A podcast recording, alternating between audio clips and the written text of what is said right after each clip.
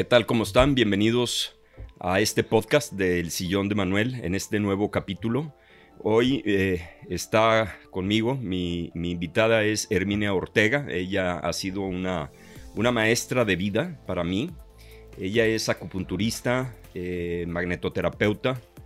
Ella es eh, también una sanadora. Yo la considero una mujer medicina.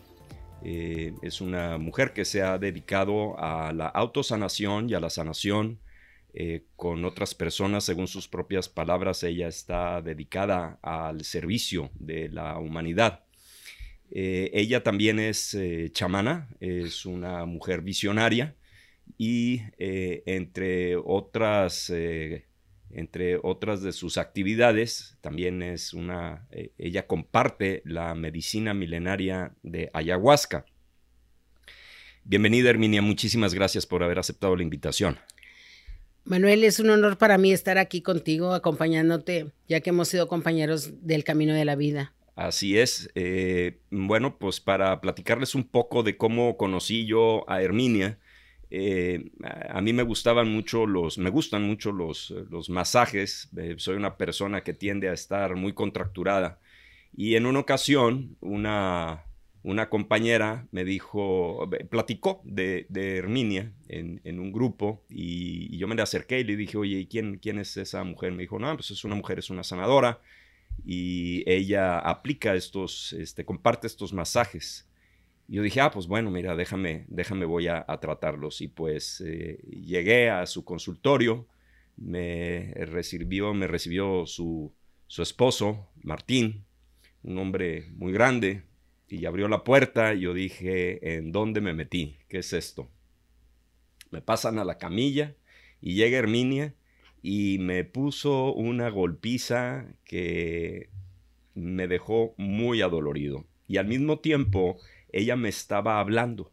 Empezaba, yo sentía que era como, una, como un estilo de canalización, me hablaba mucho de Dios y me hablaba mucho de los meridianos de acupuntura, de mi historia familiar, de qué era lo que estaba diciendo, de qué era lo que estaba hablando mi cuerpo y qué era lo que estaba reteniendo que no quería soltar. Em, me dolió muchísimo el masaje y sin embargo al terminar me sentí extraordinariamente bien. Eh, sentí como, como si me hubieran quitado una losa de encima, mm, mm, como una losa emocional. Y eh, al día siguiente yo volví con ella y me pregunta, ¿cómo estás? Y le dije, muy bien, no estoy seguro, porque ella me recomendó que me diera 10 masajes seguidos. Le dije, no estoy muy seguro, ¿a qué vine? Me dijo, fuiste muy valiente al, al venir aquí. Y me puso una tranquisa todavía peor que el día anterior. Y yo salí muy enojado porque me sacó una contractura que después me explicó que era el almacén central de estrés que está detrás de las rodillas. Dolió muchísimo. Yo me había hiperflexionado una rodilla en un eh, accidente de, una, de bicicleta de montaña y dije, a mí se me hace que esta señora ya me tronó la rodilla, me la terminó de, de lastimar, se ha de haber enojado porque le dije que no sabía a qué había ido ahí. Entonces, volví al tercer día y me dijo, ¿cómo estás? Y le dije, pues fíjate que muy enojado porque, porque se me hace que, me hiciste daño. Me y me dijo, no, es que ya empezaste a sentir. Porque yo llegué con muchos antidepresivos, llegué con mucha angustia, con, con un estrés muy elevado y eh, lo que después con el tiempo aprendí fue que ella me estaba cortando estos generadores de, estrés, de, esta cantidad de adrenalina y de cortisol a la cual yo estaba adictado y estaba muy acostumbrado. Y ella me los fue poco a poco bajando, ¿no? Me seguía doliendo mucho el masaje, ya después del cuarto o quinto masaje eh, empecé a acostumbrarme y me sentía cada vez mejor. Y al final, en el, último masaje, se acercó conmigo y me dijo, Manuel, ya no te preocupes, Dios te ama.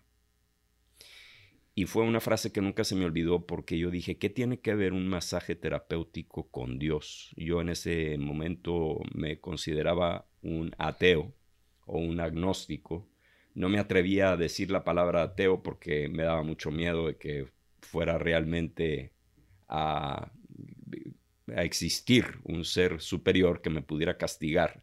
Entonces me declaraba agnóstico, era para mí más cómodo.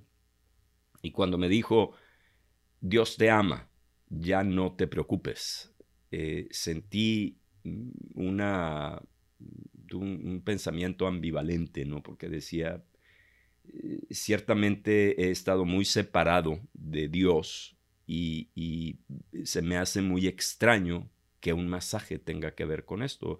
Y después me di cuenta que sí, realmente mi, mi eh, actitud o mi, mi relación con Dios era una relación de protesta una relación de abandono, de por qué sentía yo tanto sufrimiento y si yo estaba sintiendo esta zozobra en mi vida, yo pensaba que yo no le importaba a Dios. Y con ella me hice acompañar por espacio de muchos años, 16 o 17 años, creo que tenemos ya acompañándonos, eh, y eh, entré en este camino de entendimiento y después en el camino rojo, en el camino de la medicina vegetal. Eh, después de estar trabajando mucho tiempo con ella, eh, un día eh, había escuchado yo la palabra ayahuasca. Yo soy alcohólico, tengo ya más de 30 años de no consumir alcohol ni, ni drogas y cuando me decían que, que yo podía ser candidato a entrar a una ceremonia de ayahuasca, yo dije que no, porque era una droga, ¿no? Y, que era algo que iba a alterar mi estado de conciencia y que no, no me podía yo permitir entrar en, en una dinámica con una planta sagrada. Y en una ocasión escuché que una compañera en un grupo dijo, voy a entrar a una ceremonia con una planta sagrada. Y ya sé que todos ustedes me van a criticar porque me van a, me van a, señalar de que me voy a drogar. Pero es mi vida y yo estoy salvando mi pellejo y a mí me vale madre lo que puedan pensar de mí. Salí de ahí, le hablé por, le hablé por teléfono y le dije, oye, ¿de qué planta estás hablando? Y me dijo, ayahuasca. Entonces, por segunda ocasión, escuché el término y me dijo, la trae Herminia. Y yo a Herminia le tengo muchísima confianza y dije, bueno, si lo trae ella, tiene que ser algo que está bien, porque yo considero a Herminia una, una sanadora. Dije, no puede, no puede ser que esté haciendo algo mal. Y le hablé a su hijo, no me atreví a hablarle a ella porque conociéndola sabía que iba a tratar de convencerme de que me metiera. Entonces le hablé a Israel, que también es un gran terapeuta. Le dije, oye, que Herminia trae una planta de sagrada que se llama ayahuasca. Me dijo, sí, ¿quieres entrar? le dije, no, no, no, no, no. Y le colgué. Y fui a la, a la terapia y me dice, oye, entonces, ¿qué onda? ¿Vas a querer entrar a la ayahuasca? Le dije, no, no, no, no, no, para nada, no, era nada más una duda, ¿no? Me dijo, ¿por qué no quieres entrar? Le dije, pues porque soy alcohólico y, esto está eh, estigmatizado como una droga y yo no soy candidato porque me puede provocar una dependencia. Y se me quedó viendo con muchísimo amor y, y me tomó del brazo y me dijo, ay, Manuel, peor no puedes estar. Y eso fue algo que me sacudió muchísimo, ¿no? Entonces salgo y me la encuentro ahí en el pasillo de su consultorio y me dijo, ¿qué onda Manuel? Entonces quieres entrar a la ayahuasca? Y le dije, no, no, no, Herminia, estaba nada más preguntando. Y me dijo, ¿por qué no quieres entrar? Y le dije el mismo discurso que después me di cuenta pues que era puro miedo. Y me dijo, cura todo Manuel, cura todo, cura depresión, cura codependencia, cura alcoholismo. Y le dije, es que es todo lo contrario. Si, si el alcoholismo no se cura y simplemente se previene con una suspensión diaria, ¿por qué me tengo que meter a esto, no? Me dijo, ¿dónde lo escuchaste? Y le dije, bueno, pues en, en uno de los grupos a los que voy. Y me dijo, fíjate dónde lo escuchaste. En lo que hoy por hoy consideras tu nueva religión. ¿Quién crees que te mandó el mensaje? Y eso fue algo que me, me sacudió y me convenció de entrar. Sin pedirle yo permiso o decirle que sí quería entrar, ella le habló a la persona que estaba coordinando este, este retiro y le dijo, oye, mira, este, quiero llevar a Manuel Fernández, es un amigo mío. Él se negó porque le dijo que el grupo ya estaba lleno. Ella llevaba eh, un grupo eh, mm, de, su familia. Le dijo, ah, bueno, ok, entonces si no quieres aceptar a Manuel, no vamos. Y pues eh, entonces eso fue un, un argumento convincente en donde no le quedó otra más que aceptarme. Y así fue. Eh, ya posteriormente les quiero platicar un poco de, cómo me fue, pero lo primero que quisiera preguntarle a Herminia es, antes de, que nos compartas por qué después tú decidiste compartir, ¿qué te llevó a la planta? ¿Qué, qué te acercó a la planta de ayahuasca? Bueno, a mí en lo personal, para mí ha sido una experiencia de sanación, llenándome de amor como a mí me gusta compartir todo, entonces dije, este es el camino para servir en la tierra como en el cielo a mi Padre, a mi Criador, a mi verdadera casa. Pero tú sabes bien que estaba como tú. Yo nunca quería servirla. Mejor te decía, ándale, Manuel, sírvela, o sírvela, Rocco, o sírvela, Guillermo. Pero yo me negaba y me negaba. Hasta que un buen día tomé el brebaje y me dijeron, no, te hemos dicho a ti. Tu tarea es servirla. Y pues tú sabes la historia que nos fuimos a Perú y nos preparamos bien para poderla servir como profesionales. En realidad, con el amor, pero con la responsabilidad y el compromiso de cada persona que acude a nosotros, cuidándola, acompañándolo desde el amor, que no se, no se sienta solo. Porque cuando estás bajo el brebaje, te sientes solo. Entonces, cuando te dicen rema, rema tú solito, es muy triste. Cuando te da alguien la mano, sientes el acompañamiento mágico del amor de la humanidad como unión todo en uno y uno en todo. Es por eso que elijo seguir sirviendo. La primera vez que te invitaron eh, a, la, a la ceremonia, ¿Tú decidiste entrar sin ninguna duda? ¿Investigaste? ¿O simplemente entraste en una forma completamente espontánea? Mira, mi, mi historia es muy bonita, Manuel, o yo me enamoro de ella, ya que un paciente llegó con Israel y le dijo que lo desbloqueara yo para poder entrar a una ceremonia. yo no tenía conocimiento de nada. Entonces entré, yo quiero mucho a mi paciente y le digo, oye, qué envidioso, invítame a tu ceremonia. Pero no sabía que era medicina ancestral llamada ayahuasca. Solo estaba yo bromeando.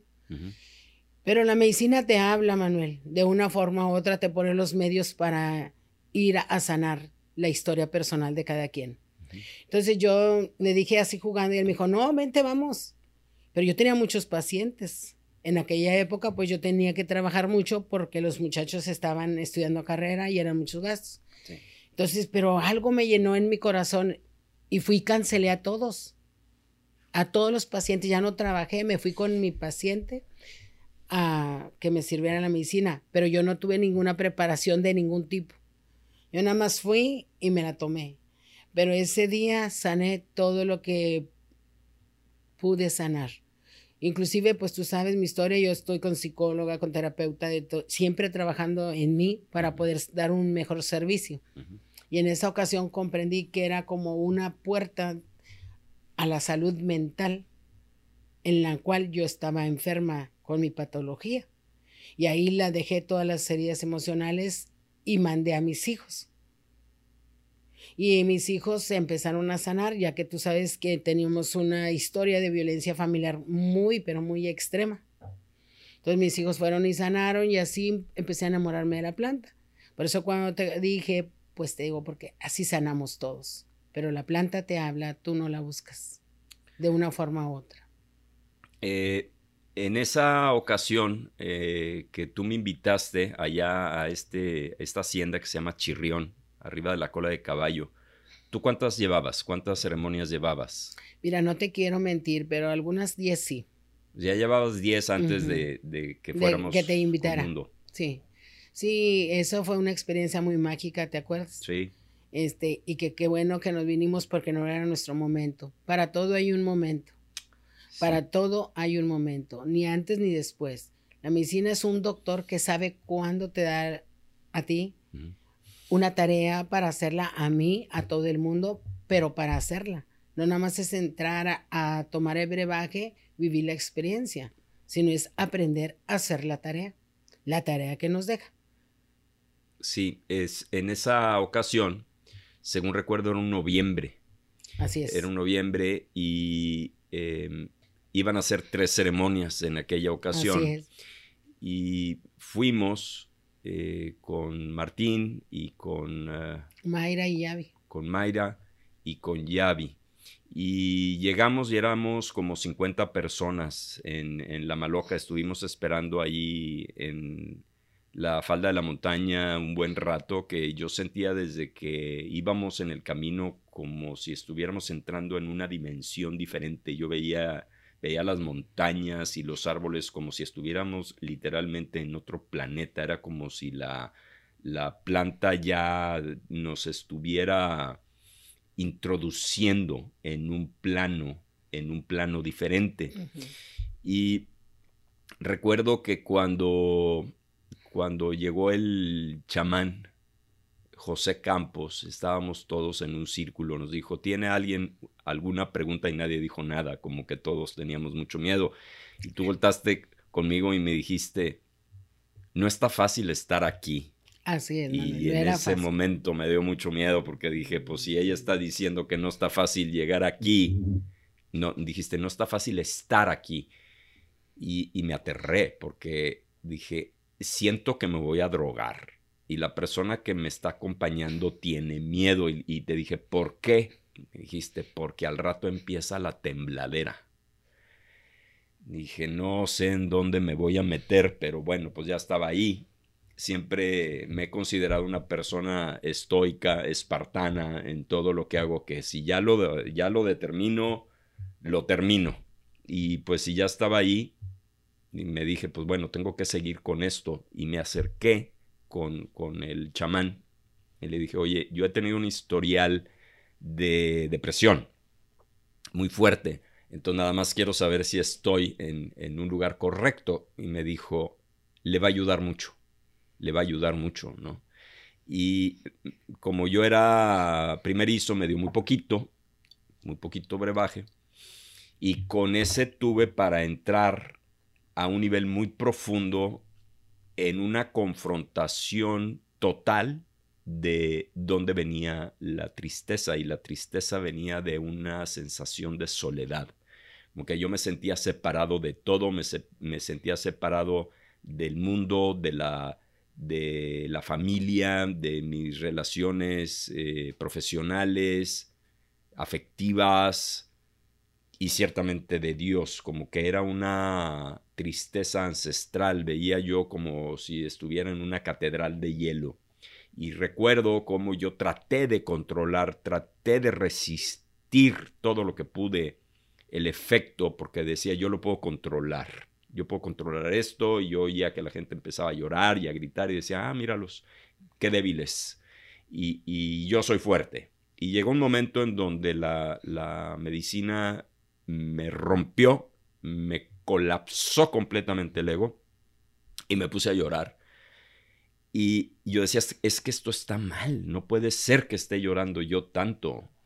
¿Por qué estoy sintiendo tanto? Y me doy cuenta que era porque yo no me había permitido llorar, porque en mi casa estaba prohibido llorar, estaba congelado de llanto y lo tenía todo por dentro, con una depresión que sentía yo que me estaba consumiendo. Y sin embargo, a pesar de que se, se tenía prohibido el llanto, no, no solo el llanto, estaba cualquier relación que hubiera con los sentimientos y con las emociones en mi casa era considerado patológico, cuando es justamente lo contrario. La sanación comienza cuando puedes identificar, integrar, aceptar y liberar en una catarsis la emoción en vez de estarla guardando porque si no viene la enfermedad. Así es. Y si no se somatiza, y se hace carne dentro de nosotros, que son los nudos que yo quito. Exacto. Cuando lo del hueco pupitlio que dijiste que te dolió tanto, pues se llama almacén central del estrés. O sea, al entrar en la comprensión de todas tus heridas emocionales dentro de tu ser, claro que te da más la posibilidad de liberarte de ellas. Sí, y yo sentí que, que en ese momento, que lloré dos o tres horas seguidas, por un lado sentía, esto está mal porque yo no debo estar sintiendo esto y no debo permitirme llorar. Pero por otro lado, mi sensación era, esto es lo mejor que me puede estar pasando. Así es. Que ya estoy liberando este llanto, estoy liberando una tristeza primitiva. Así es. Que yo sentía que estaba eh, como una armadura, era como si fueran costras en el alma y que la, la, la medicina me permitió liberar como en ninguna otra terapia que había tenido yo antes. Sí, Manuel, por eso Pio Vich, psicólogo peruano, recalca constantemente que la única forma de quitar las adicciones es sanar el alma. Al sanar el alma, tú liberas las emociones, entras en comprensión de ti mismo, llenándote de amor y liberando aquel resentimiento o coraje ponle el nombre que quieras. Pero por eso a mí me encanta la medicina. Yo he visto muchas sanaciones durante mi historia personal de haber servido a la medicina. Y de la más importante es observar cómo me ha sanado a mí. Claro. Porque el trabajo empieza con uno. Si yo, Herminia, no estoy bien, no puedo dar nada. Tengo que estar bien como terapeuta o como acompañador. Primero sanar para poder salir llena de amor y servir lo mejor posible. Claro. Y yo lo que, aprovechando esto, Manuel, que sí me tiene a mí inquieta, es que nos quede claro a todos los que servimos medicina que sí hay que respetar la medicina. Claro. Y no es un juicio, sino simplemente es cuando servimos medicina, nada más medicina. No, si todas las medicinas son de la tierra, pero en su momento cada una.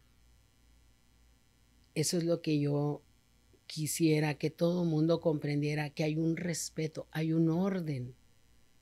No se pueden mezclar las medicinas. ¿A qué te refieres?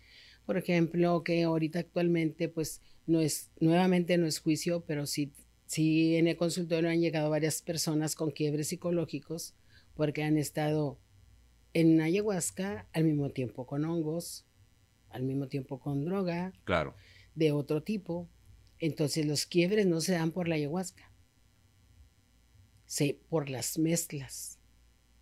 Entonces, y ahorita constantemente han estado en quiebre varios personajes en el consultorio. Los hemos, los hemos sacado adelante, pero cada día es más por la falta del respeto a la medicina. Sí, este, nada más una pregunta. ¿Sí está bien el audio de Herminia? ¿Sí lo estamos capturando bien? Sí. Sí, ok. Sí, eh, me tocó eso de, de lo que estás compartiendo, que una un amigo mío que también en su momento compartió medicina, me decía, oye, eh, Manuel, mira, lo que pasa es que él se iba a Perú. Vamos a, eh, estoy aquí en un, pues en, una, en un pueblo cerca de la Ciudad de México y vamos a hacer hongo y luego vamos a hacer eh, LSD y, luego ya nos vamos a, a, Perú y allá vamos a hacer ayahuasca y luego regresando vamos a hacer abuelito, vamos a hacer peyote. Le dije, oye, espérame. Eh, eh, esto ya se está mezclando y yo tengo la impresión de que esto ya lo estás haciendo como una fuga. Ya lo estás. Estás enmascarando la sanación y el trabajo espiritual con, eh, con una recreación. Le dije, porque mira, ¿Cuántas ceremonias vas a necesitar para poder integrar? Pues a lo mejor necesitas una. Alan Watts decía, si ya te llegó el mensaje, cuelga el teléfono, porque si no, vas a estar con una dependencia emocional exógena tratando de resolver toda tu vida en base a algo externo a ti y cuándo vas a integrar. Porque me estás hablando de que estás haciendo psilocibina, luego vas a hacer LSD y luego vas a hacer ayahuasca y luego, ¿cuándo, vives? Algo que les eh, comparto yo a, mis pacientes es la ceremonia no empieza en la ceremonia, la ceremonia empieza, la verdadera ceremonia es en la banqueta, es en la vida. Día a día y momento a momento. Por eso es muy importante que nosotros que tenemos esta oportunidad de compartir que hay que respetar la medicina para no perjudicar a otras personas. Y recordando también, Manuel, en el sentido del pertenecer, si yo pertenezco, no necesito estar anestesiado todo el tiempo. Claro. Estoy anestesiado como con el alcohol, como con la comida, sedado para no sentir ni disfrutar la tierra. Es tiempo de vivir la experiencia que queramos con las medicinas ancestrales, dando un lugar, pero también disfrutando la tierra. Claro. Ya el sufrimiento se acabó hace mucho, ya que nosotros estamos hoy por hoy disfrutando la tierra. Ya lo que vivimos ya lo aprendimos, pero recordando que cuando ya tomas medicina, dejas de sufrir. Pero ya haz la tarea, ahora disfruta la tierra, enamórate, apasionate, sale adelante. Claro. Con toda la pasión que Dios te da. Es por eso que vamos a nuestra casa. Cuando tomamos medicina no es nada más tomar medicina, es verdaderamente regresar a nuestra casa, donde está nuestro padre, nuestra madre, para llenarnos de amor y apasionarnos para compartir lo mismo con nuestros hermanos, ya que somos uno en todo y todo en uno. Y ese es el gran amor, el servir al otro con la comprensión de que así estuvimos un día. Todos estuvimos así un día. Entonces hay que, también aquellas personas que están así anestesiándose con varias sustancias químicas, también nosotros anestesiamos nuestra historia con algo. Por eso vibramos con esas personas. Si no, no, no las tuviéramos enfrente. Nosotros tenemos que saber cuándo llega alguien a, a mí, por qué me llegó, para qué, para servirle desde el amor o del juicio. Entonces no está mal ni bien, nada más es acompañarlos desde el amor así está bien, todo está bien. Algo que, eh, construyendo un poco en lo que estás diciendo, eh, cuando fuimos la primera vez allá a Chirrión, iban a ser tres sesiones y recordarás que después de la primera estábamos ahí desayunando y le dijiste a Martín, mira, Manuel no habla. Pues yo estaba muy asustado. Sí. Porque yo sentía que había recaído. Yo sentía que me había drogado y te dije, pues yo, yo siento que esto está mal, ¿no? Porque cuando estaba ahí el dueño del lugar, este, me dice, pues vamos a las otras dos. Le dije, no, no, yo ya, yo ya no puedo con esto. Fue brutal la experiencia porque no deja de ser la confrontación más profunda en mi experiencia que puede haber. Es decir, puedes ir con los, con los psicólogos, los psiquiatras, el acompañador, que, te confronte, pero una confrontación como la que hace la ayahuasca, en mi experiencia, no hay otra, porque como tú dijiste, pues estás solo. Estás contigo. Estás contigo y tienes que confrontar tus peores miedos tú solo. Nadie los va a poder resolver más que tú. Por eso es una responsabilidad tan grande entrar a la medicina. ¿Qué piensas? Así es, por eso nuevamente te digo que los que servimos tenemos que estar llenos de amor para comprender al otro cuando está en su viaje. ¿Sí? Yo te puedo decir que lo más maravilloso que me ha pasado en la tierra, en realidad, es haber vivido la primera experiencia contigo en el Chirión. Que yo me acuerdo que te dije, tápate, Manuel, acerca tu cobija. No podía. Y luego, como estabas temblando. Entonces, de ahí yo comprendí que el amar es servir. Entonces te tapé y yo empecé a comprender bajo mi brebaje que lo más hermoso en la tierra es servir, pero con amor. Claro. Entonces esta experiencia de vida es maravillosa para aquellas personas que elijan sanar sus heridas emocionales, pero no es fácil estar conmigo mismo. No es fácil. Es lo más difícil aceptar mi oscuridad, pero es necesario para tener mi luz.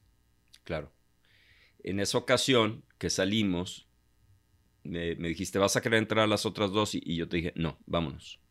¿Y, no, y te hice caso? Sí. Y nos vinimos. Sí, nos vinimos. Y lo, irónico es que cuando ya íbamos de regreso,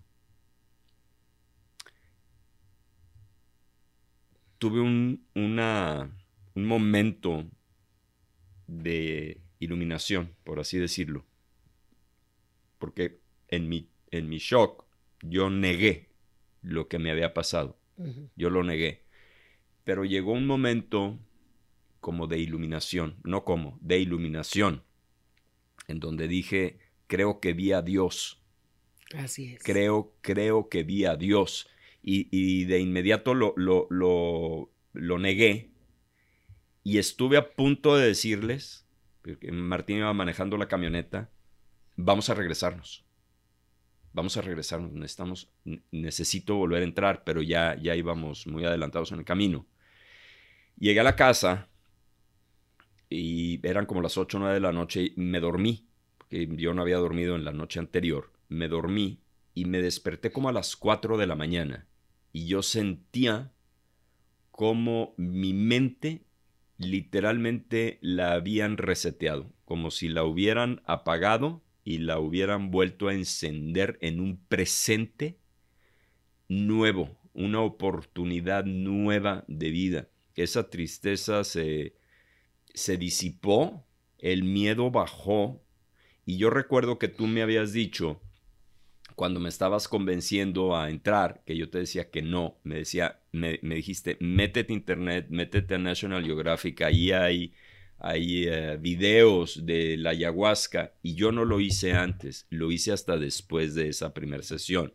Y me puse a investigar, yo soy una persona que, tengo mucha curiosidad, me gusta mucho investigar. Y me puse a investigar qué era lo que me había pasado. Entonces ahí eh, explicaba una, eh, era una reportera de National Geographic que había tenido muchos problemas con la depresión, que se había ido a un retiro a Perú, ella siendo atea.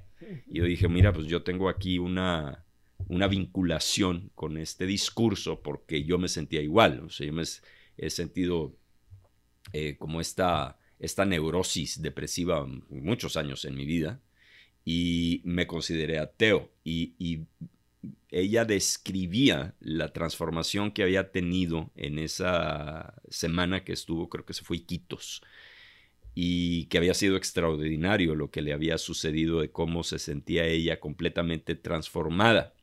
De hecho, cuando, cuando se publicó este artículo, National Geographic lo, lo editó, le cortó unas partes porque decían que estaba demasiado fuerte lo que estaban ahí exponiendo. Y sin embargo, cuando lo publicaron, se convirtió en el artículo más leído en la historia de National Geographic. Y después decidieron eh, eh, publicar el artículo completo. Y bueno, pues de ahí me, me arranqué a seguir estudiando qué era lo que había sucedido con, con, mi cuerpo, que se descalcifica la glándula pineal. Así es. Este, se libera el DMT, la dimeltriptamina. Eh, hay una sanación en todos los órganos, en el sistema muscular, en el sistema nervioso central, a un nivel físico, pues es una depuración en la parte psicológica, mental, hay un equilibrio en las emociones, reduce considerablemente el miedo, pero para mí la más importante de todas fue eh, este concepto abstracto de apagar, reducir el ego, reducir la mente y entrar en un contacto espiritual como ninguna otra, ninguna otra experiencia te lo puede dar. Así es, Manuel. Yo me acuerdo muy bien cuando tú me dijiste, como hasta enojado, dime cómo es Dios. Barbado, ¿cómo es? No, siéntelo, Manuel, siéntelo. Está dentro de ti. Nada está fuera de nosotros. Está en nuestro corazón. ¿Sí te acuerdas? Claro. Y, y de ahí yo me vi el cambio porque también es necesario ocasionalmente gritar también sacar eso que trae uno como duda, sea gritando o diciéndolo, pero es muy importante hablarlo. Yo he visto tu transformación y estoy muy orgullosa de ti. Me siento muy, muy bendecida de que tú estés en mi historia personal. Siempre. Eso sí te digo. Pero yo sé bien, Manuel, que tú lo que hagas lo vas a hacer con el corazón. Que claro que nosotros tenemos a veces, pues, que haya un intercambio económico, pues es, es también parte de la vida. Somos materia, pues tenemos que hacer materia. Claro. estamos todavía aquí en esta tierra, pero siguiendo adelante con la medicina, pienso, mira, por ejemplo, ¿te acuerdas que yo me enamoré de ella porque una persona vino con cáncer y se sanó, que era una joven? Sí, me acuerdo, estuvo al lado mío en una ceremonia. Y muchas, muchos. Entonces, claro que tenemos que estar enamorados de lo que hacemos o amando lo que hacemos, con ese entusiasmo que da el enamoramiento para poder seguir sirviendo, porque nosotros lo hemos visto, lo hemos mirado, que no decimos quiénes por respeto, pero que sabemos de antemano que ha sanado a muchísimas personas con respeto a la medicina, ya que él, la medicina es el gran espíritu de las plantas. Todas las medicinas, todas las plantas son medicina, pero todas tenemos un espíritu, las plantas, tú y yo y todo. Pero la ayahuasca es el gran espíritu, es la abuela de todo. Entonces yo pienso en, en mi forma de pensar, si yo ya llegué con la medicina ayahuasca, ¿por qué me voy a regresar? Si yo estoy, con, por decir, con el presidente. Claro. Porque voy con el alcalde. Esa es mi forma de pensar pero no quiere decir que todos compartan eso. Si quieren vivir su experiencia como la quieran vivir, como la quieran vivir, está bien, pero es muy bonito cuando estás seguro de lo que tú quieres. Ya llegaste ahí, pues es muy bonito seguir con el respeto con la planta. Eh, cuando te invité, que te dije, oye, quiero, quiero invitarte al podcast de la ayahuasca para que me expliques eh, por qué decidiste compartir ayahuasca. Y me dijiste, oye Manuel, no, pero es que no es así, es que la planta me dijo a mí. Así es. Y acuérdate, Manuel, que en una ocasión a mí me decían que yo ya estaba preparada y yo no quise. Yo te dije, Manuel, también a ti te dijeron que ya estás preparado y necesitas servir. Pero ya me habían dicho muchas veces, la planta te habla y no tú. No, nosotros somos nada más unas personas como instrumento o un canal.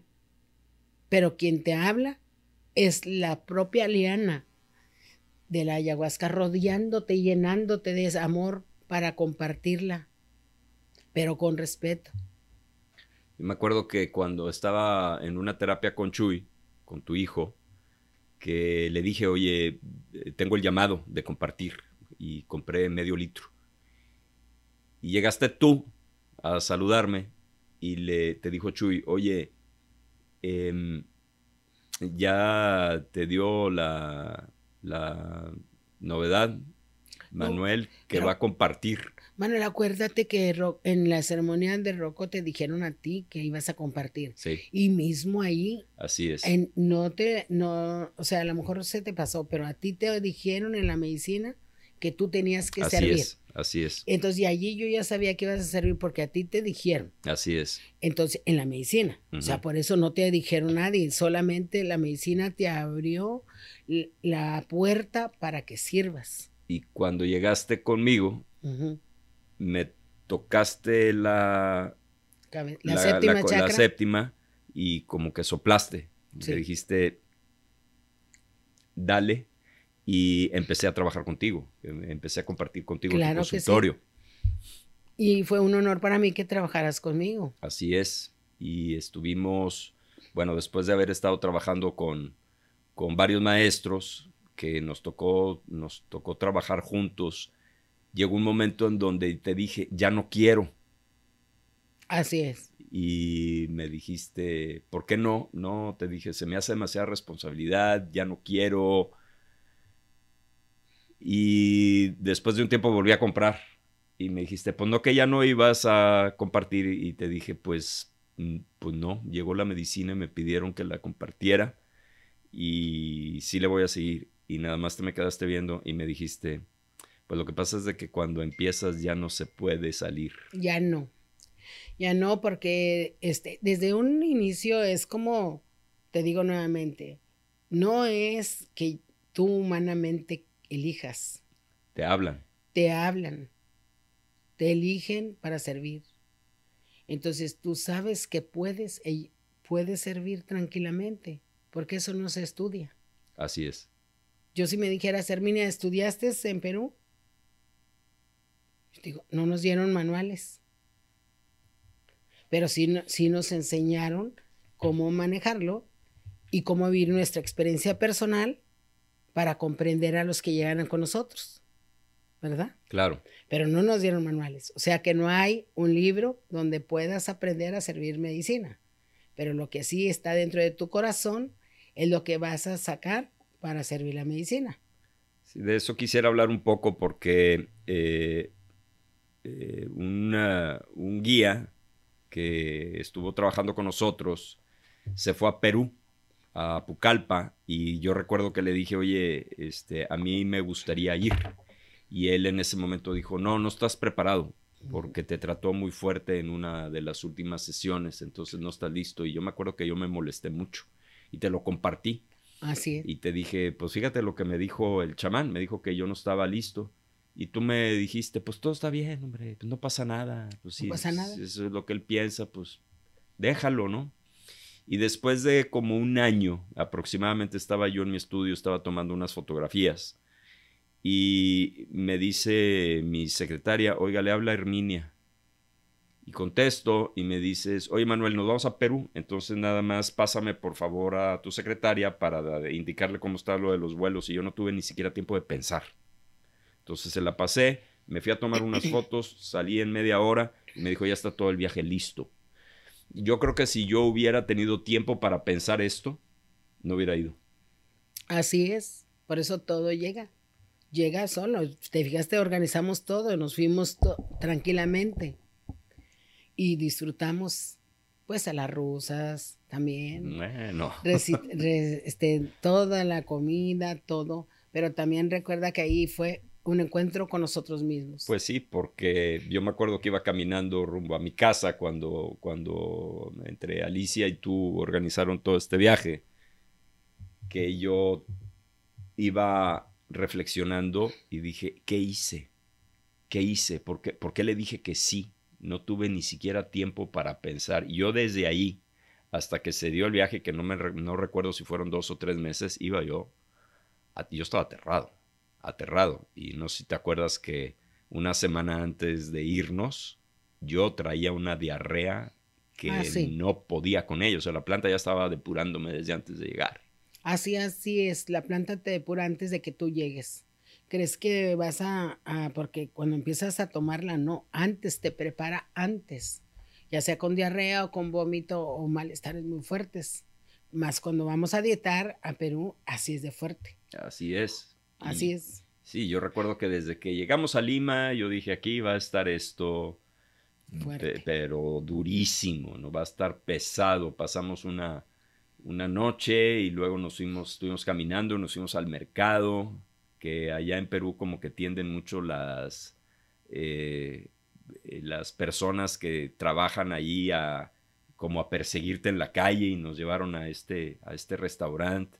Y yo desde ahí dije, yo ya sé que voy a tocar el infierno. Nos tardamos muchísimo al día siguiente porque íbamos a salir a las 4 o 5 de la tarde y se retrasó el avión como 4 o 5 horas. Llegamos ya de noche Así A, a Pucallpa que pues es este, esta ciudad con un aeropuerto muy chiquito.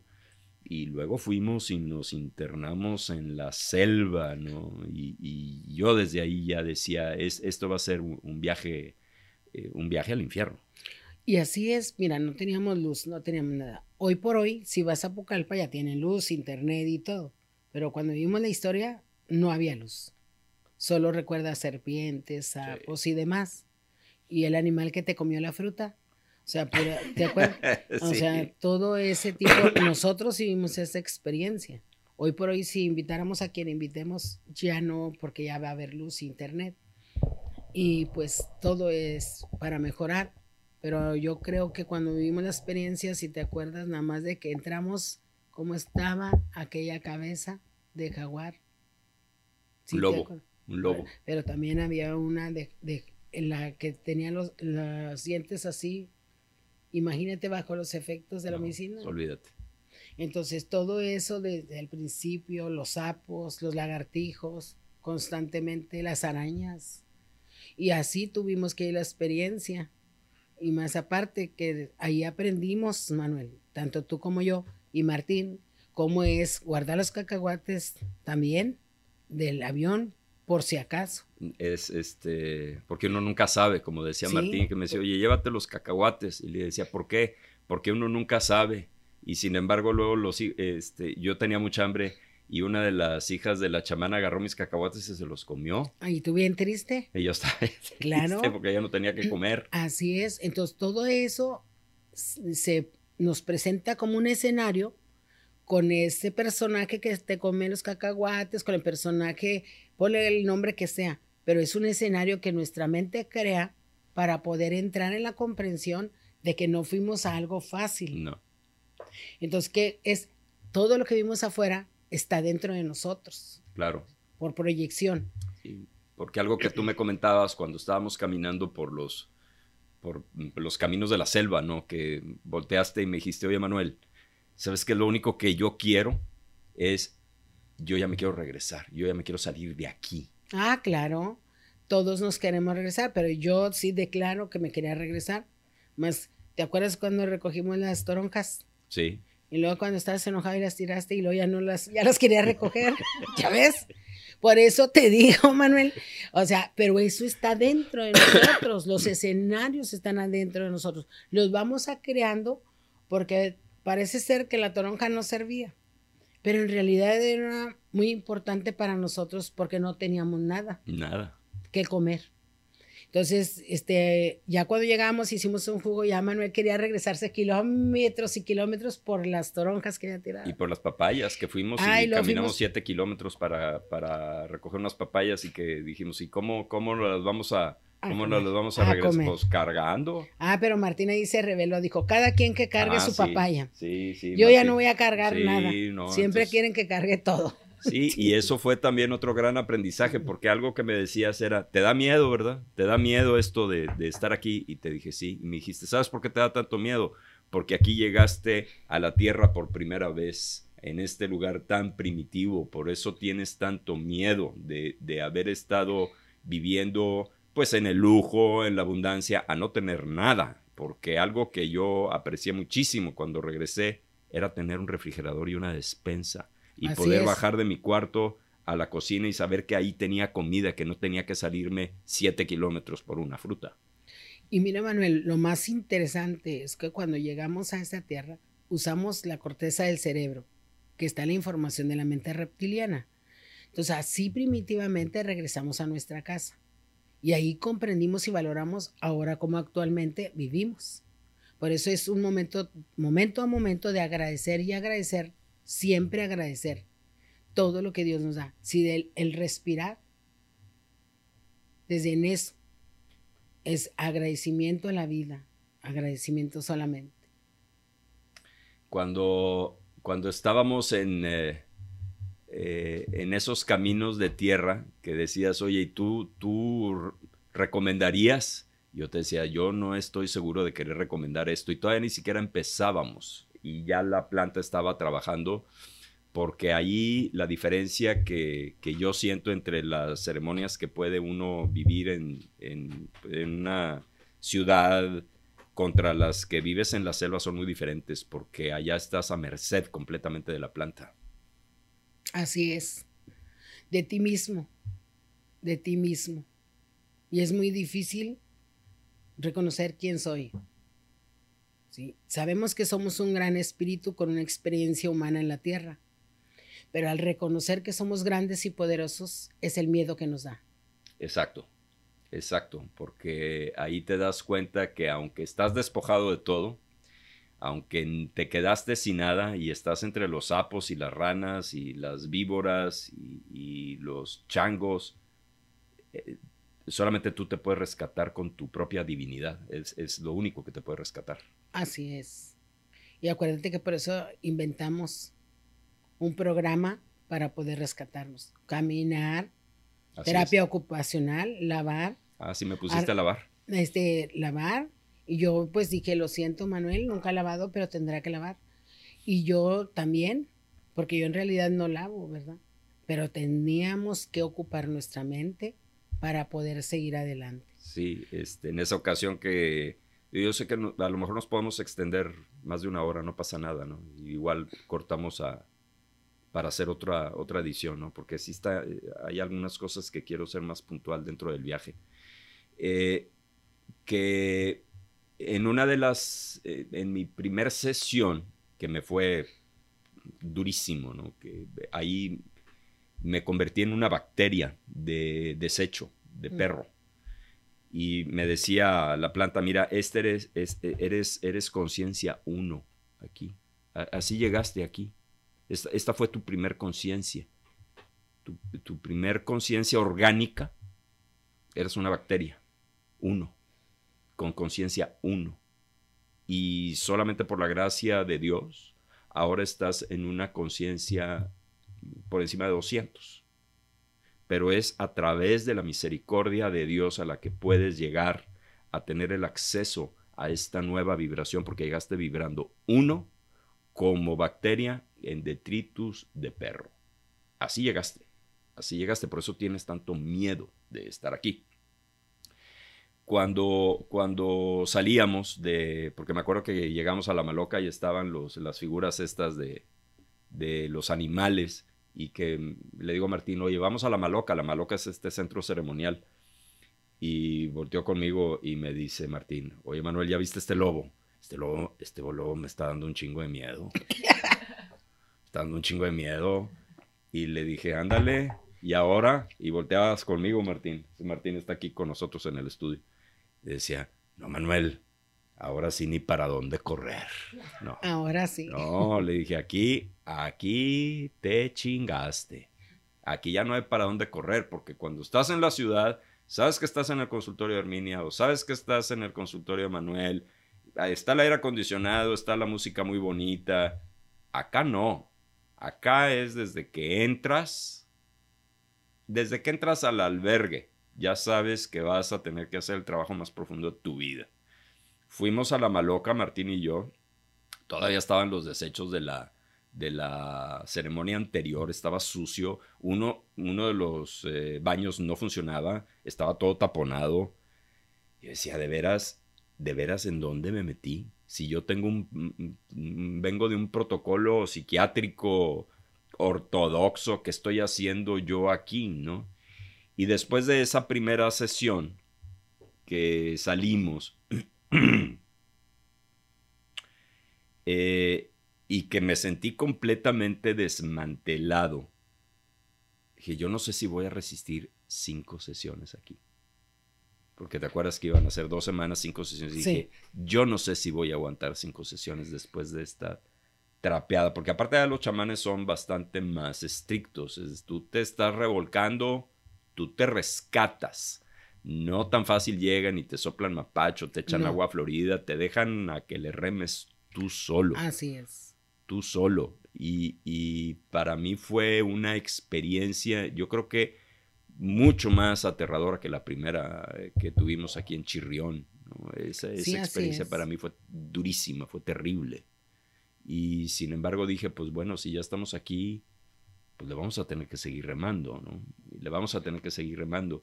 Y el hecho de habernos quedado sin nada, porque luego, bueno, ya esa será otra historia para otro capítulo en Cusco que me robaron los, eh, el último dinero que tenía, es realmente llegar a un, entrar a una dimensión en donde nada de lo que tienes te significa. Nada. Así es. Fíjate que eso fue mucho aprendizaje para todos, tanto para Martín, para ti, para mí. Pero te diste cuenta que justo tuvimos todo lo que necesitábamos. Todo. Todo, No nos faltó en realidad nada. Aún aunque vivimos la experiencia de la alma desagradable, eso era lo que necesitábamos vivir para comprender que hay esos casos en la tierra. ¿Sí? Y entonces eso nada más es aprendizaje.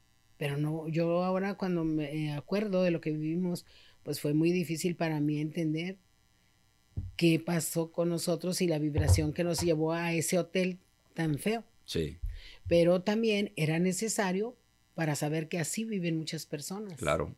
Entonces, hay de todo. Entonces, yo lo que me gustó mucho también fue que como si te, si te acogimos, te acompañamos y de verdad viví, tanto Martín como yo vivíamos la experiencia de, de, pues tristeza por lo que te había ocurrido, pero también de amor. Claro. Para compartírtelo. Sí, porque algo que me compartías tú, bueno, algo que aprendí de la planta en ese momento era eh, mi, tambo ya estaba, tenía mucho polvo y eh, como estaba húmedo, había lodo. Me decía la planta, no vivas en la suciedad, limpia. Y yo me puse a barrer. Me puse a barrer y me puse a trapear. Y luego llegó la hija de la chamara y me dijo, yo le puedo lavar la ropa si quiere. Entonces te dije, oye, no, pues mira, la, la, hija de la chamana me va a lavar la ropa. Y me dijo, ¿por qué? me dijiste, ¿por qué? No, pues porque ella me lo, me lo quiere, lo quiere hacer. No, lávala tú. Tú tienes aquí un bote de basura muy bueno. Yo tengo nada más una tina. Tú, tú, tú yo nada más tenía una tina. Sí, yo tengo una tina y tú tienes un bote de basura que está más grande y está mejor que el mío. Y te dije, no sé lavar. Me dijiste, yo te enseño. Mira, le pones agua aquí, le pones jabón aquí, ahí echas la ropa y así la lavas. Y aprendí a lavar. Ándale. Aprendí a lavar y, a colgar la ropa y teníamos que volverla a lavar varias veces porque la tierra ya se le incrustaba a los calcetines. Y, Así. Y aprendí, aprendí a, aprendí a lavar ahí, aprendí a, a, realmente en mucho valorar cuando regresé a Monterrey toda la ayuda que tenía. Lo primero que le dije fue a, a Sofía, la señora que tiene ya 18 años trabajando con nosotros, le dije muchas gracias por todo lo que haces aquí, porque no me he dado cuenta. Cuando nos acostumbramos a, tener algo, Manuel, no lo valoramos.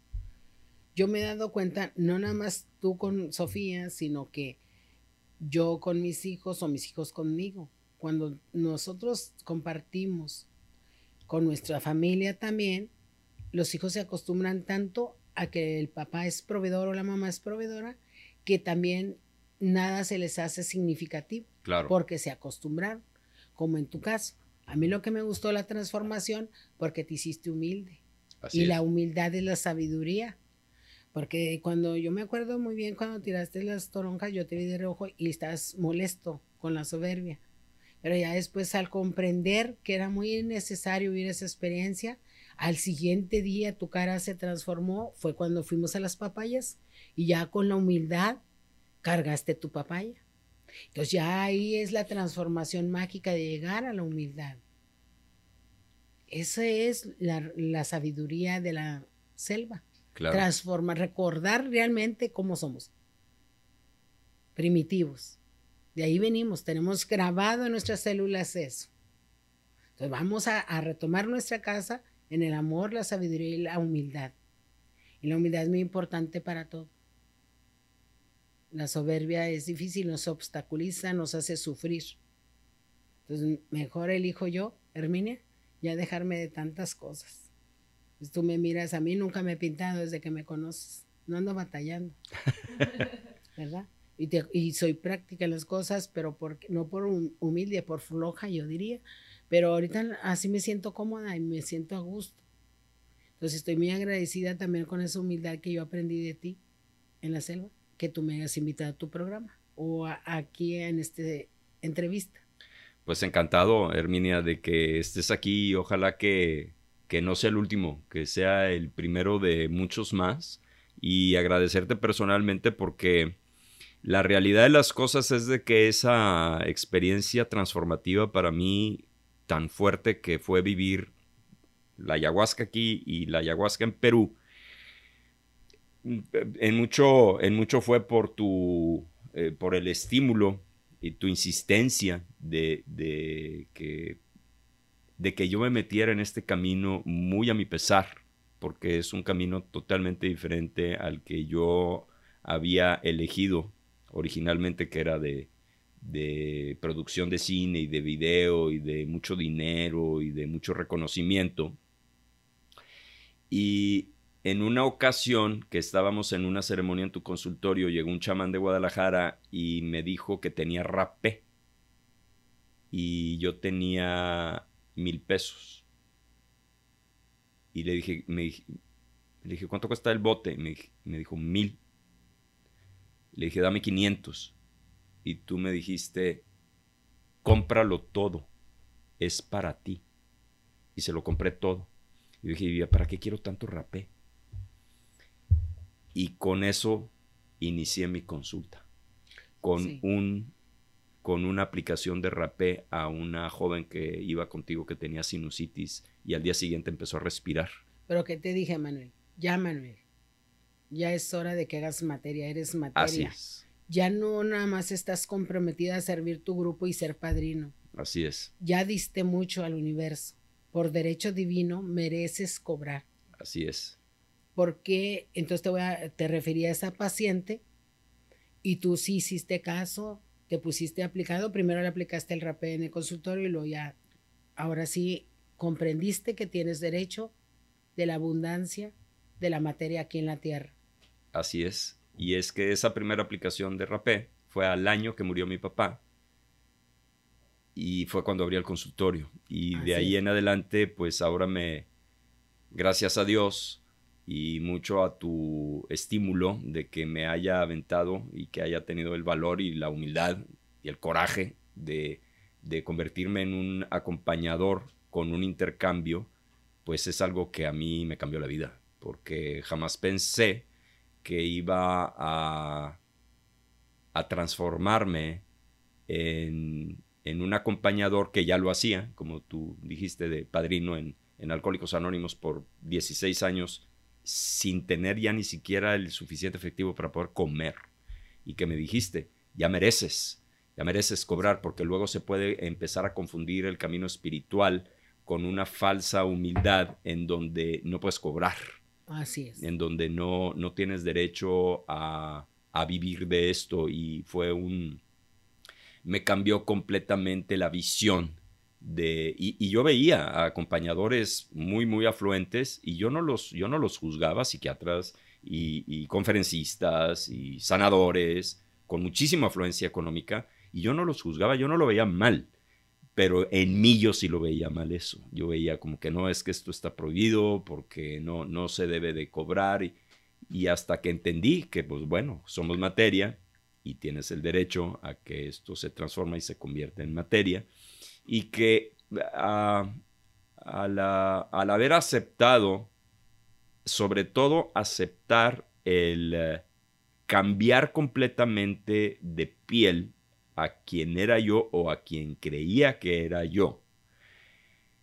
Por, poderlo perdonar y poderlo soltar y empezar por espacio de cuatro o cinco años trabajando literalmente solo como acompañador o como chamán o como facilitador, a llegar a esto en donde ahora tengo todo un equipo de gente que está a mi alrededor, acompañándome y yo acompañándolos a ellos, para mí es un milagro. Y eso mucho te lo agradezco porque, porque tú fuiste la que muchas veces me insististe, tienes que dedicarte a esto, tienes que hacer esto. Mucha gente me lo decía a mi alrededor. Tienes la capacidad para acompañar a las personas, eres un, eres un psicólogo orgánico innato, tú, tú puedes hacerlo y yo me negué por la soberbia, por el miedo, porque finalmente todo el bloqueo en el ser humano, bueno, pues en mi caso es miedo, y lo pude trascender lo pudiste trascender porque empezaste a llenarte de amor. El amor es el único que quita el miedo. Y el miedo es la ausencia del amor. Entonces, cuando ya nos llenamos de amor, todo es posible.